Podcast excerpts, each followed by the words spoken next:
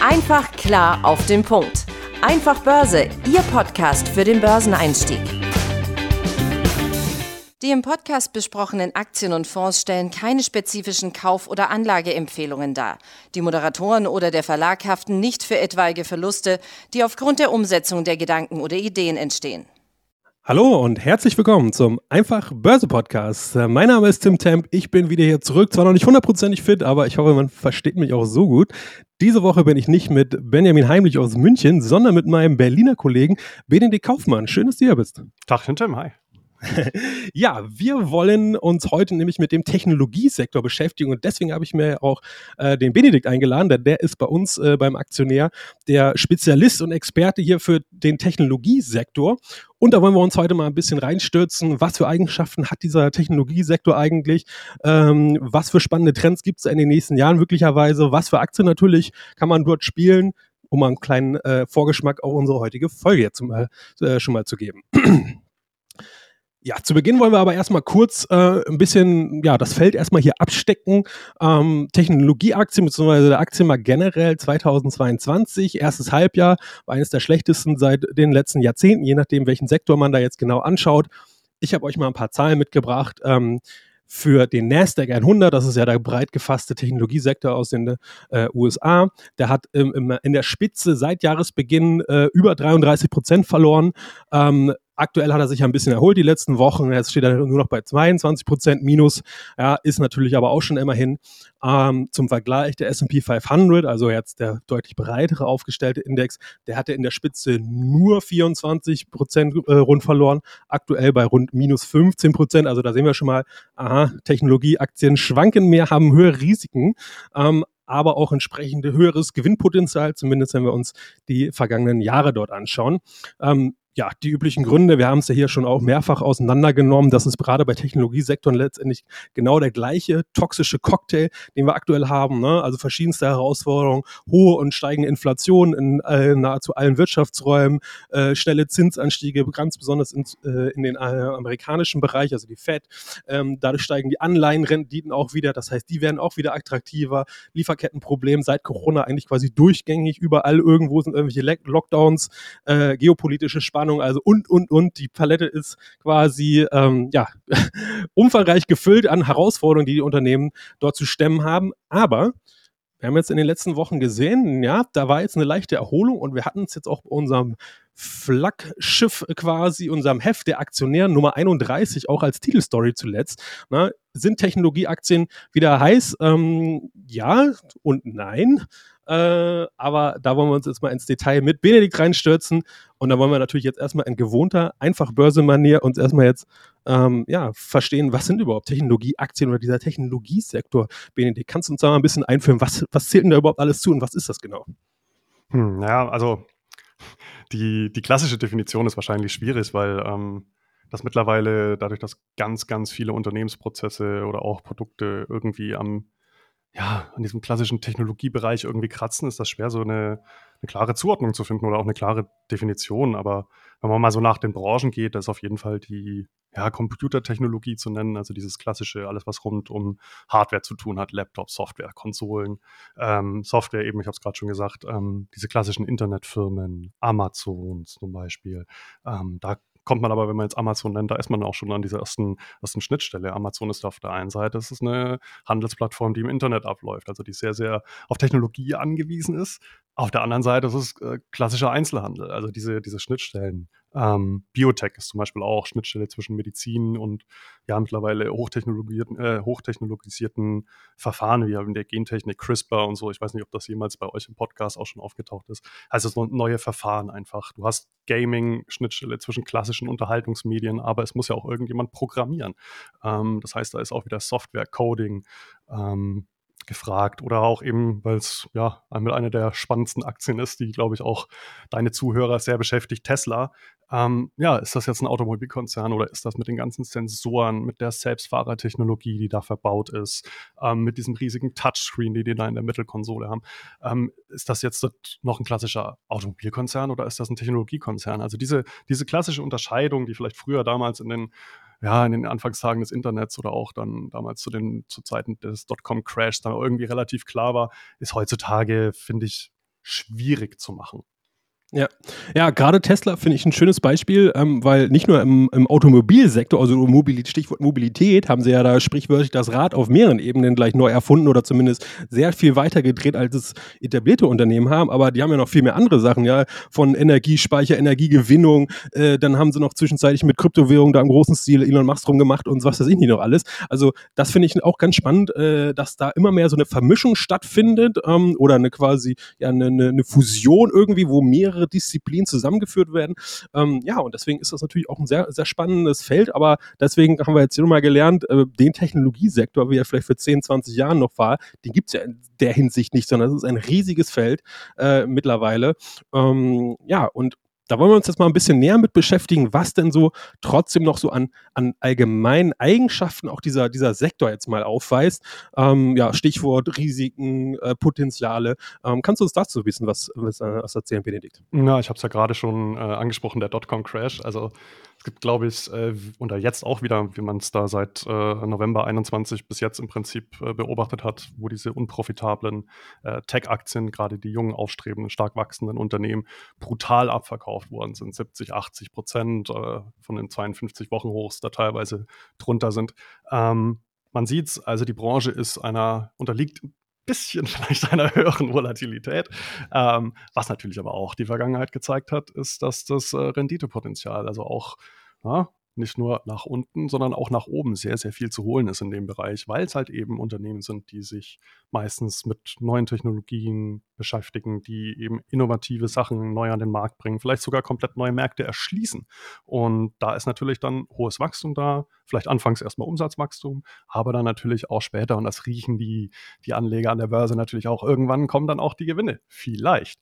Und ja, da gibt es dann natürlich auch viel zu holen, vielleicht ne, eine Apple damals irgendwann mal kurz vor der Pleite, heute mit einer der, der margenstärksten und ja, eine regelrechte Cash-Cow. Das hätte keiner damals gedacht.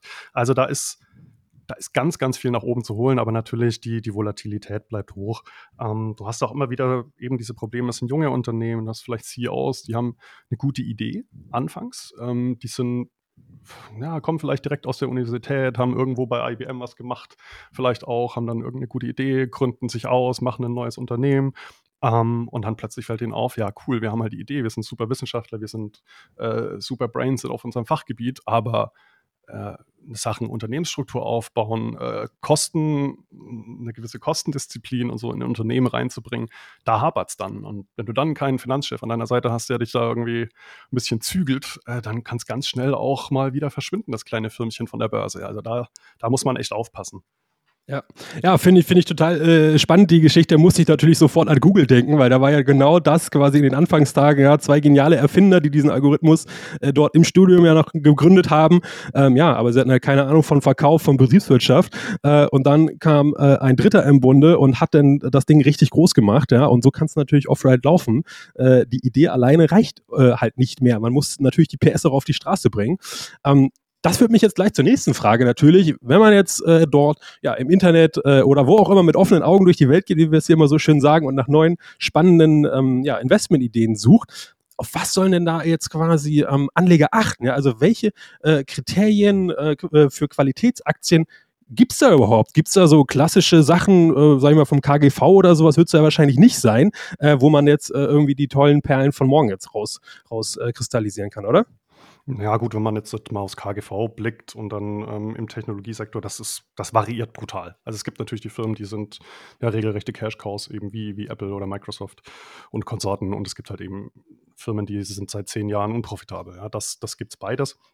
Ähm, und ich würde tatsächlich ein bisschen, ein bisschen zurückrudern und ähm, erstmal gucken, wie sich, der, wie sich der Markt diesbezüglich auch verändert hat, weil ich gerade, das finde ich in den letzten Jahren sehr, sehr spannend. Das war so nach meinem Gefühl am Anfang war wirklich viel, viel, viel, viel entscheidender, wie viel Innovationskraft e-, eben diese Idee mal des hypothetischen Gründers, also wie viel Innovationskraft steckt hinter dem Produkt? Äh, ist es, ist es dazu in der Lage, neue Märkte zu erschließen? Was sagen denn Experten in dem Bereich zu den adressierbaren Märkten? Wie viele Milliarden können da überhaupt in der Spitze in 10, 20, 15 Jahren, was weiß ich, äh, umgesetzt werden?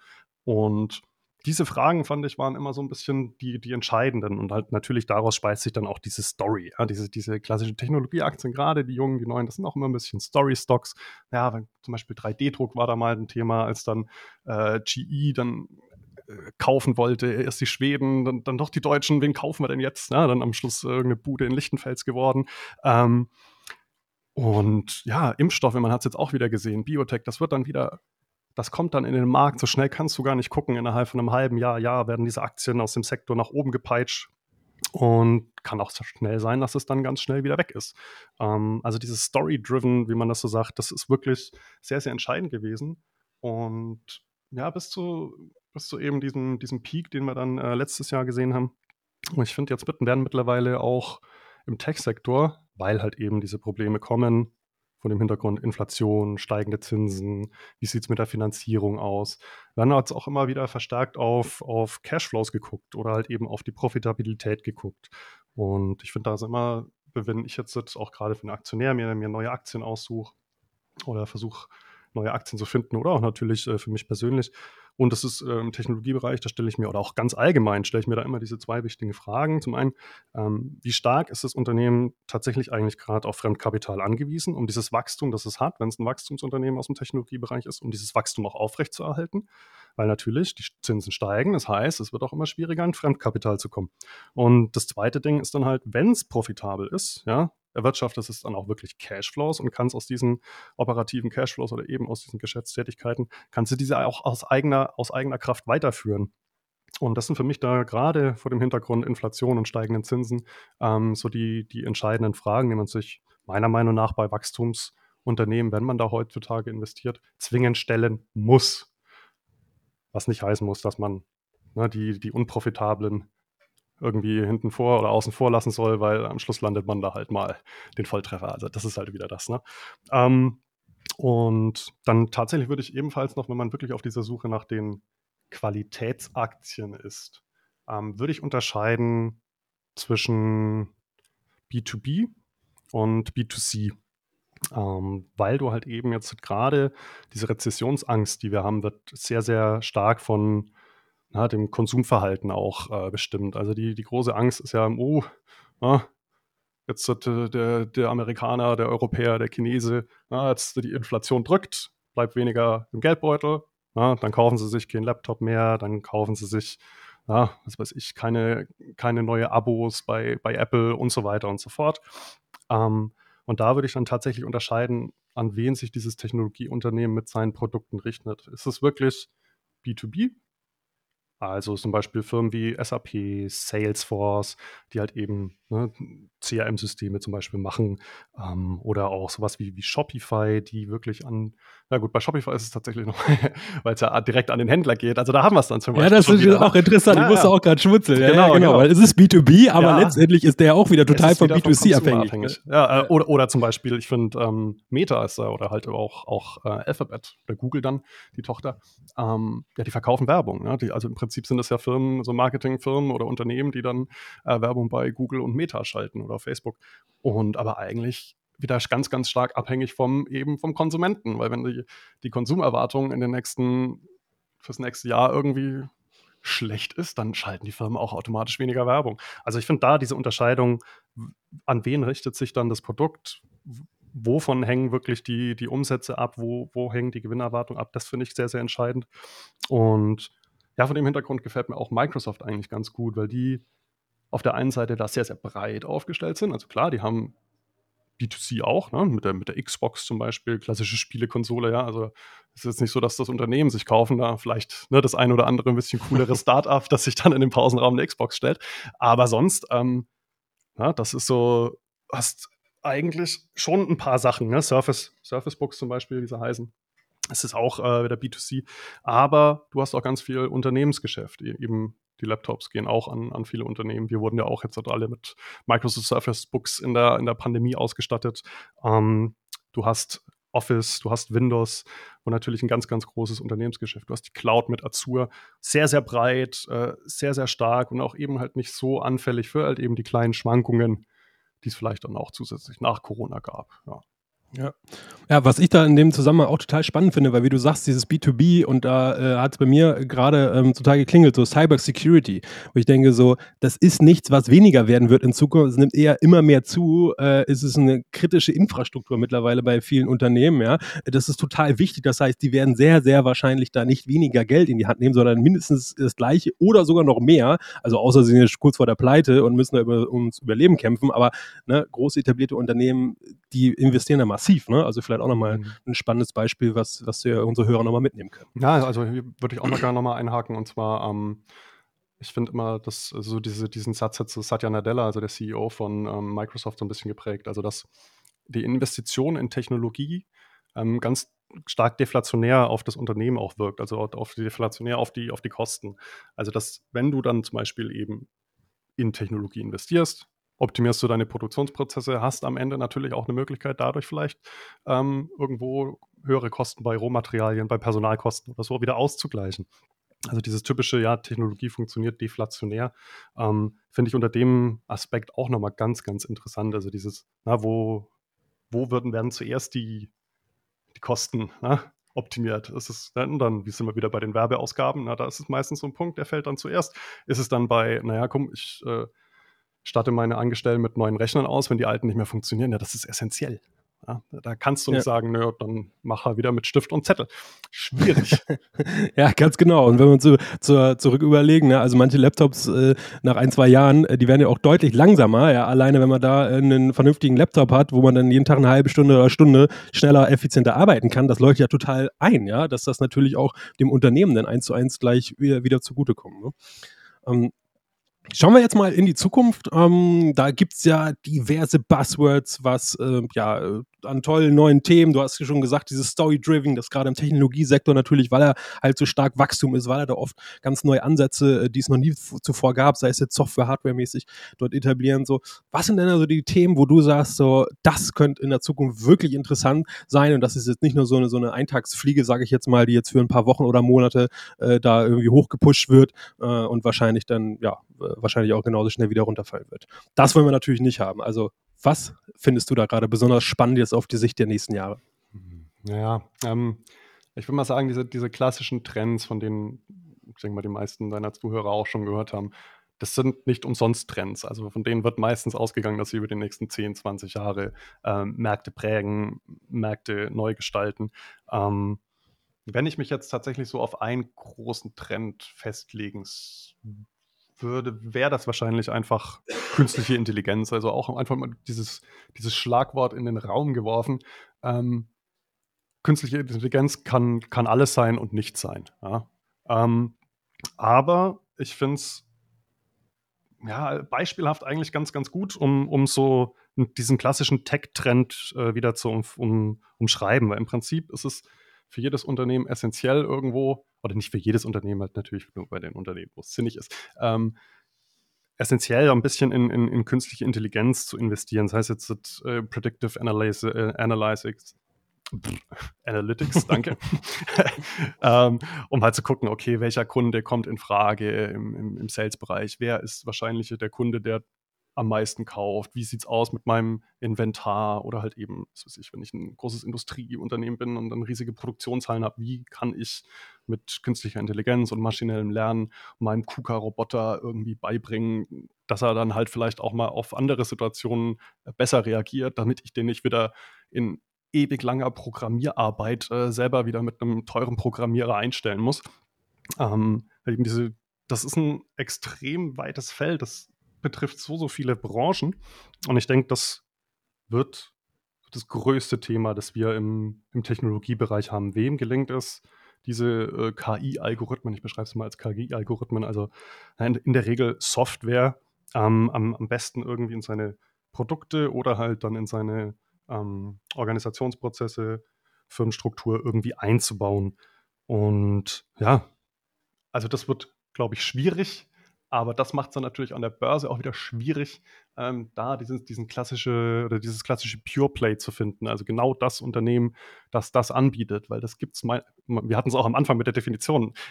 Dieses klassische die machen das und das ist neu und deswegen ist gut und deswegen investiere ich, gibt es nicht mehr. Also das ist, die machen das, das geht im Prinzip, also was weiß ich, ich habe da immer C3 oder C3 AI, C3.ai, die bieten zum Beispiel so KI-Anwendungen oder eine KI-Entwicklungsplattform an.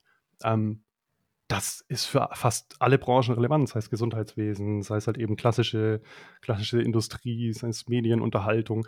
Ähm, da gibt es ganz, ganz viele Branchen, die davon profitieren können. Und diese klassischen Pure Plays da zu finden, also Aktien, die sich nur mit diesem einem Tech-Trend beschäftigen, jedenfalls im KI-Bereich, gibt es nicht. Also ja. meiner Meinung nach nicht. Nee, nee, nee, hast du auch vollkommen recht. Hab und wenn, dann sind halt. das stimmt. Aber auch vielleicht ähm, finde ich jetzt so aus, aus Risikoperspektive auch vielleicht gar nicht so schlecht, also jetzt gerade aus Anlegersicht, ja, weil ähm, klar, wenn ich jetzt äh, so ein, so ein Startup habe, was oder Börsen gelistet ist und eine ganz tolle Technologie hat, äh, die sind nicht profitabel und äh, aber das könnte das Ding schlechthin werden. Äh, ja, gut, also dass man jetzt diese eine Perle jetzt unbedingt findet, dann auch noch zum richtigen Zeitpunkt investiert und in fünf Jahren das Ding äh, sich verdoppelt, verdreifacht, verzehnfacht hat, ist ja schon relativ unwahrscheinlich. Und dann denke ich mir doch lieber als Anleger, hey, sowas wie Alphabet, ja, die, ich weiß nicht, wie viele Projekte parallel die da noch irgendwo investieren, ja, mit den Robotern, ja, sei es für die Armee, sei es, äh, die kann man auch im Haushalt sicherlich benutzen oder diese Technologie, wie du sagst, das sind ja richtige Plattformen, die man dann für alles Mögliche benutzen kann, die da richtige Pionierarbeit leisten. Ja, also das vielleicht auch nochmal so als Inspiration für unsere Hörer, ne? Ähm, aus Investmentperspektive vielleicht gar nicht so schlecht, da in einen größeren Player äh, zu investieren. Und du hast uns natürlich da auch welche mitgebracht. Äh, da sind wir natürlich jetzt ganz heiß drauf, was du da für spannende Aktien äh, in, in ja, grundsätzlich im, im KI-Bereich sind die ja, glaube ich, alle eingesiedelt, irgendwie im weitesten Sinne, weil ja, was ist es denn schon äh, genau jetzt, ne? Ähm, deswegen, lass mal hören, was du da für, für, für tolle Aktien hast. Ja, du hast ja mal äh, jetzt gerade schon Alphabet in den Ring geworfen. Ha, ist es aber nicht, weil eben, ich finde, Alphabet hat äh, oder könnte vielleicht ein, gut, die Quartalszahlen waren jetzt nicht mal so schlecht, die haben sich relativ gut gehalten, auch im Suchmaschinengeschäft, aber ähm, gerade diese, wie ich es ja gesagt habe, ne, vielleicht Firmen, die so nicht so am äh, Konsumenten hängen, und da finde ich, das ist chinesische Google, wird es immer genannt, also Baidu. Und Baidu macht im Prinzip auch, war, war früher auch relativ stark im Suchmaschinenbereich mit eben Suchmaschinenwerbung, hat dann aber von der chinesischen Regulierungsbehörden das ein oder andere Mal eins auf den Deckel bekommen und diesen, ja, diesen Schlag auf die Finger hat man auch im Aktienkurs ordentlich ablesen können. Und woraufhin sich dann das Management gedacht hat, Mensch, äh, wir müssen jetzt ein bisschen einen neuen Weg eingehen. Die hatten damals auch schon so ein bisschen, ja, also Selbstfahrertechnologie, so was können wir dann nur machen. Ne? Jetzt gehen die da aber mit einem richtig starken Fokus dran und sind da halt eben Ne, immer wieder, ich habe es vorher bei Microsoft gesagt, äh, du hast es jetzt auch nochmal gemeint, und die, die, sind breit aufgestellt in diesem Bereich Selbstfahrer. Sie haben äh, einen Smart-Assistenten, also der aus der hier, mit dem du dein Infotainment-System irgendwie steuern kannst, mit dem du ne, dein Navi steuern kannst, etc. Die haben ähm, Mapping-Technologie, also Sachen, die rumfahren und halt diese, diese Maps oder diese digitalen Abbilder der Realität erstellen, um halt eben dieses Selbstfahren ermöglicht, zu ermöglichen und vor allem das Selbstfahren Training, also dieses Training von, den, von diesen Algorithmen zu ermöglichen. Und die haben eigene Medieninhalte, die sie dann auch noch theoretisch ausspielen können innerhalb dieses äh, selbstfahrenden Autos, falls irgendwann mal auf den Straßen fahren. Also fährt schon, sind Tests, aber halt dann wirklich marktreif auf der Straße fahren.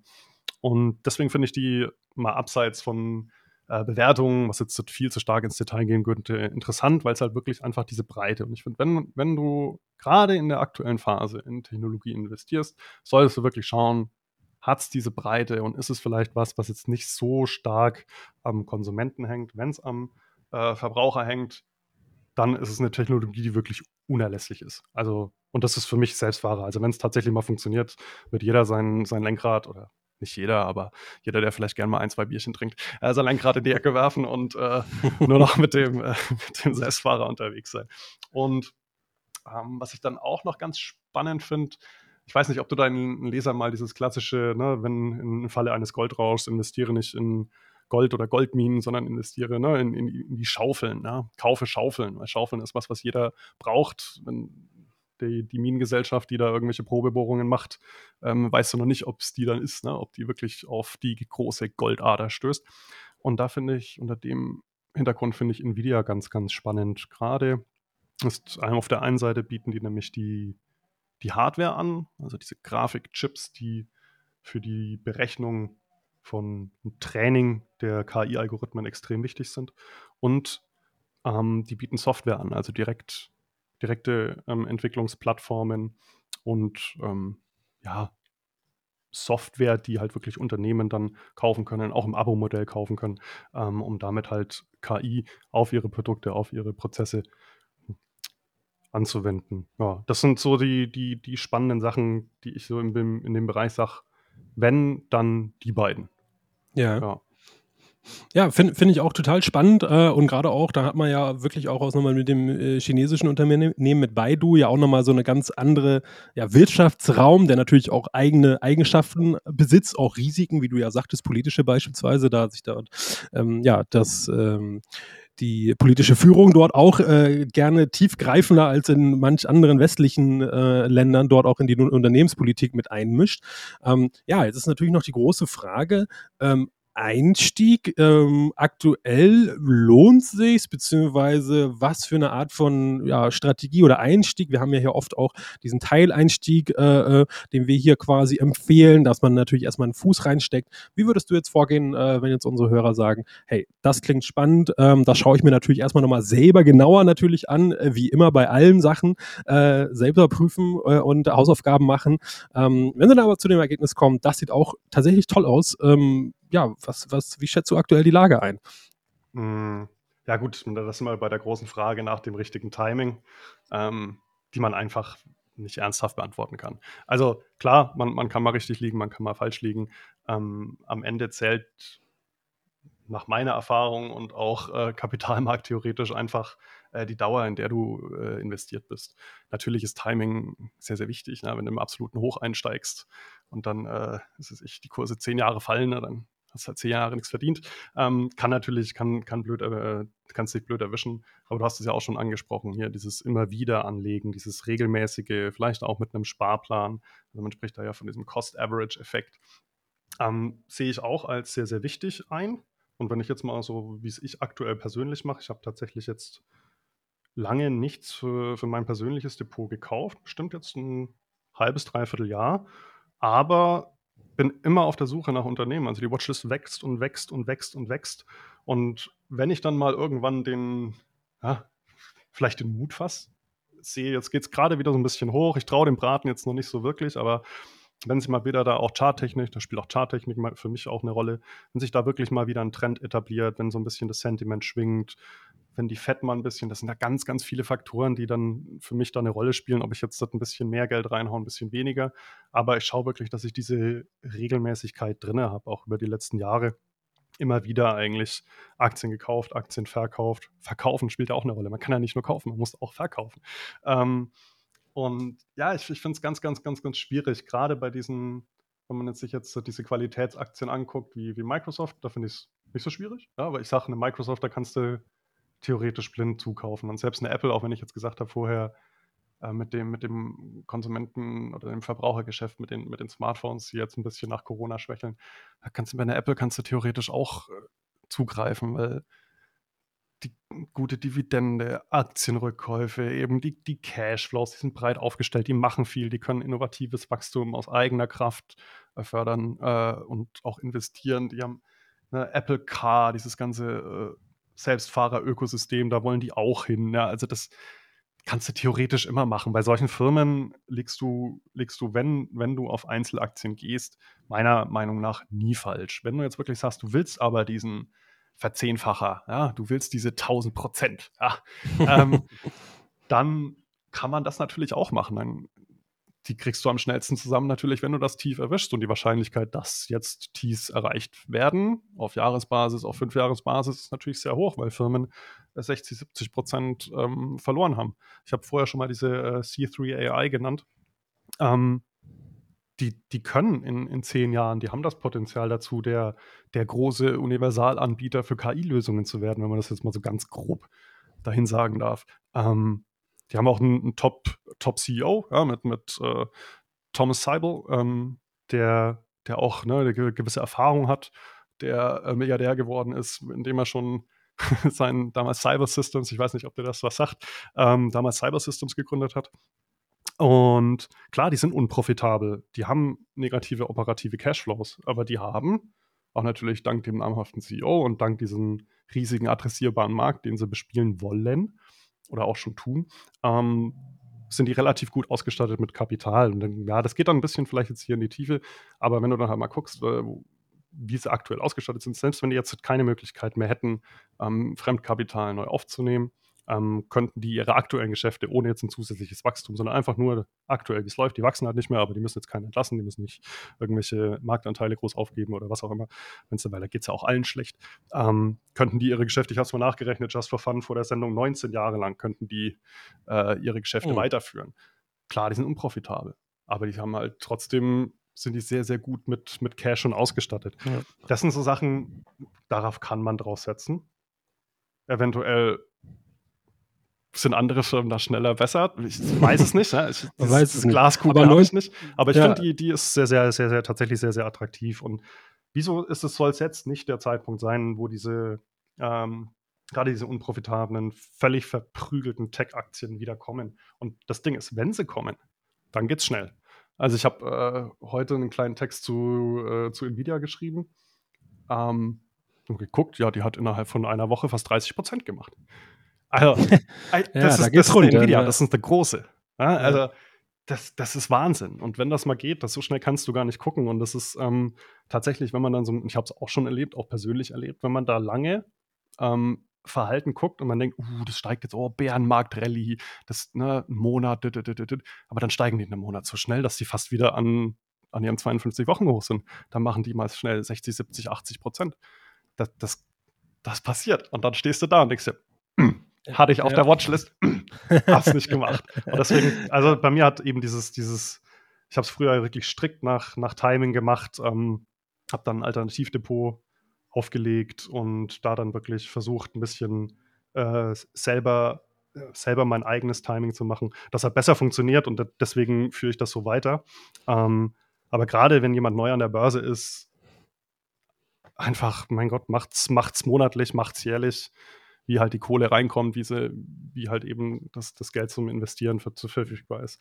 Ähm, das muss jeder dann für sich entscheiden. Aber ich finde gerade für, für Anfänger ist das vielleicht sehr, sehr gut. Oder wenn man sogar eh sagt, na, von Einzelaktien will ich überhaupt nichts wissen. Ich äh, setze nur auf meine ETFs, schaue, dass ich die geografisch schön verteile, dass ich alles ein bisschen mit dabei habe und einfach breit auf diese wunderschönen Renditeaussichten, die der Aktienmarkt äh, verspricht, verspricht, ja, das ist immer ja nur auf Basis der Vergangenheit. Ne? Man weiß ja, ja nicht, so, genau. man weiß ja nicht, was in Zukunft kommt. Ähm, aber halt eben da, danach muss man ja gehen oder man hat ja im Prinzip keine andere Möglichkeit fast schon. Ähm, ja, dann geht man auf die ETFs und dann würde ich dann aber, wenn, wenn man dann so einen kleinen Kick reinholen will, ohne jetzt so zu groß äh, ins Risiko zu gehen, so einen kleinen Satelliten, ähm, was weiß ich, ein ETF, der sich nur mit 3D-Druckaktien, ein ETF, der sich mit Selbstfahreraktien beschäftigt, mit KI, mit maschinellem Lernen, mit Gaming. Also je nachdem, da sucht man sich mal zwei aus, wo man vielleicht auch so die, die Idee dahinter oder die Technologie dahinter ganz cool findet oder vielleicht auch ein, zwei Unternehmen davon kennt. Das sind dann meistens so Baskets, also so Körbe zwischen 10 und 20, 30 Unternehmen. Man dadurch schon mal ein bisschen das Risiko gestreut und kann da vielleicht noch ein bisschen so einen kleinen Renditeboost fürs, fürs Depot rausholen. Und natürlich halt auch ein bisschen mehr, mehr Spaß dadurch, weil was gibt Schöneres, als ins Depot zu gucken und zu sehen, da ging was äh, stärker ab als jeder Nasdaq oder S&P oder DAX oder was auch immer. Ja, davon träumen wir natürlich alle und ja, mit gewissem Fleiß und ähm, ja, Beständigkeit bin ich mir auch ziemlich sicher, dass das jeder früher oder später erreichen äh, kann. Ja, wir haben jetzt heute viel, viel über den Technologiesektor gelernt. Ähm, ich würde noch mal kurz einmal hier ähm, ja, die wesentlichsten Punkte einmal kurz zusammenfassen für ein kleines Fazit. Also wir haben schon mal gelernt, äh, Technologie ist nicht mehr gleich Technologie. Da hat sich die letzten Jahre, gerade in den letzten 20 Jahren, extrem viel getan. Das heißt, äh, klassische Technologiezuordnung gibt es in dem Fall gar nicht mehr. Ganz im Gegenteil, es gibt vielleicht ein riesengroßes Dachthema sozusagen im weitesten Sinne und darunter gibt es mittlerweile dann sehr viele einzelne Themen, die auch hoch unterschiedlich sein können. Also da muss man wirklich ein bisschen genauer hinschauen. Wir haben die wichtigsten Eigenschaften gelernt vom Technologiesektor. Ähm, höhere Risiken, aber höhere Risiken gehen da auch mit höherem Renditepotenzial entsprechend einher, weil halt eben Wachstumsraten dort äh, häufig oder sehr, sehr hoch sein können, viel höher als natürlich bei etablierten, langweiligen, sage ich mal, Oldschool-Titeln wie irgendwie Konsum oder Industrie oder ähnliches.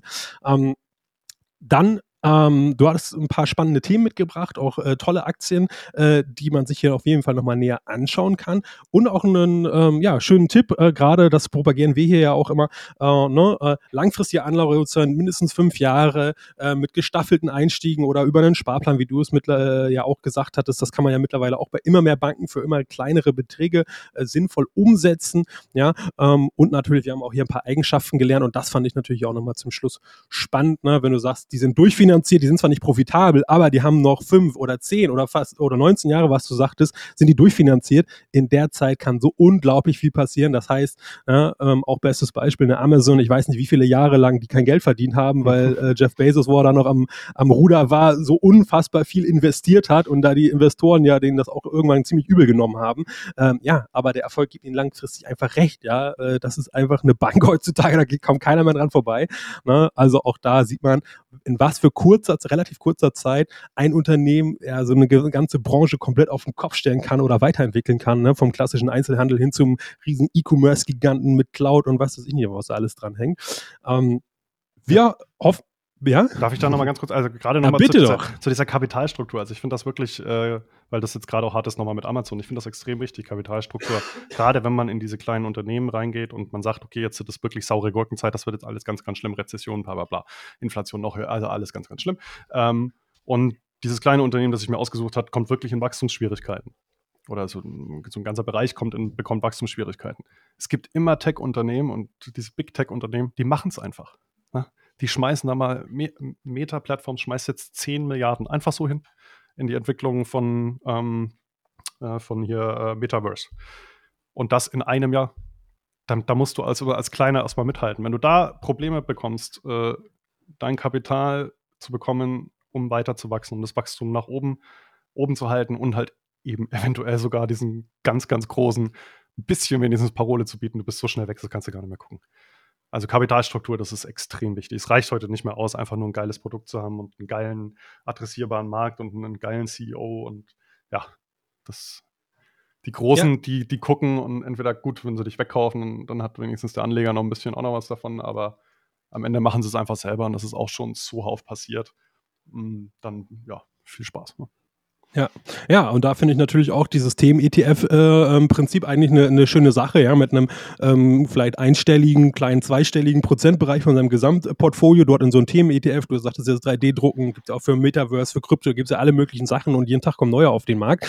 Also das kann durchaus auch sinnvoll sein, besonders weil man dann dort auch aus Risikoaspekten gleich mehrere Pferde hat, weil man weiß halt heute nicht, ja, wer macht denn jetzt das Rennen in fünf Jahren in diesem spezifischen Bereich, wer hat da den Durchbruch, wer hat die beste Technologie, wer schafft es auch bis am Ende überhaupt das durchzuhalten und zu finanzieren wenn er da 5, 10, 15, 20 Unternehmen in einem Themen-ETF hat, na, irgendeiner von denen wird es schon machen. Ja? Also, ähm, und der kann dann auch äh, einfach mal 10 Rohrkrepierer kompensieren, wenn es gut läuft, äh, weil er die aufkauft oder was weiß ich nicht was. Ähm, ja, ja spannende Aspekte auf jeden Fall. Bei den Themen äh, aber noch aufpassen.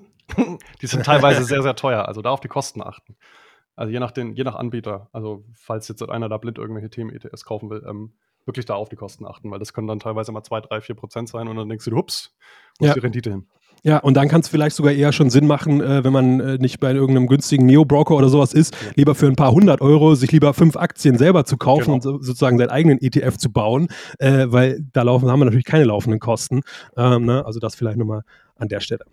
Ja, Coole Sendung. Äh, wir haben jetzt natürlich massiv den Zeitrahmen, aber gut, was heißt massiv den Zeitrahmen, aber auf jeden Fall ein bisschen gesprengt. Hat aber auf jeden Fall viel Spaß gemacht. Ich habe auch viel, viel lernen können ähm, und ich hoffe, ihr, unsere Zuhörer natürlich auch. Ich sage ganz lieben Dank äh, für dich, Benedikt, dass du dir hier die Zeit genommen hast, äh, uns in den te riesigen äh, Technologiesektor hier etwas, ähm, ja, etwas beizubringen und unserer Finanzbildung hier etwas beizusteuern. Und ähm, ja, ich hoffe, ihr schaltet nächste Woche wieder ein. Besucht uns in der Zwischenzeit auch bei Social Media, äh, bei Instagram, bei TikTok, ähm, natürlich auch auf unserer Webseite. Ähm, Gibt es viele Möglichkeiten, sich dort zu informieren. Ich sage, wie gesagt, vielen Dank, Benedikt, für deine Zeit und dann bis nächste Woche. Ciao. Ich danke dir auch. Ciao, ciao. Einfach klar auf den Punkt. Einfach Börse, Ihr Podcast für den Börseneinstieg.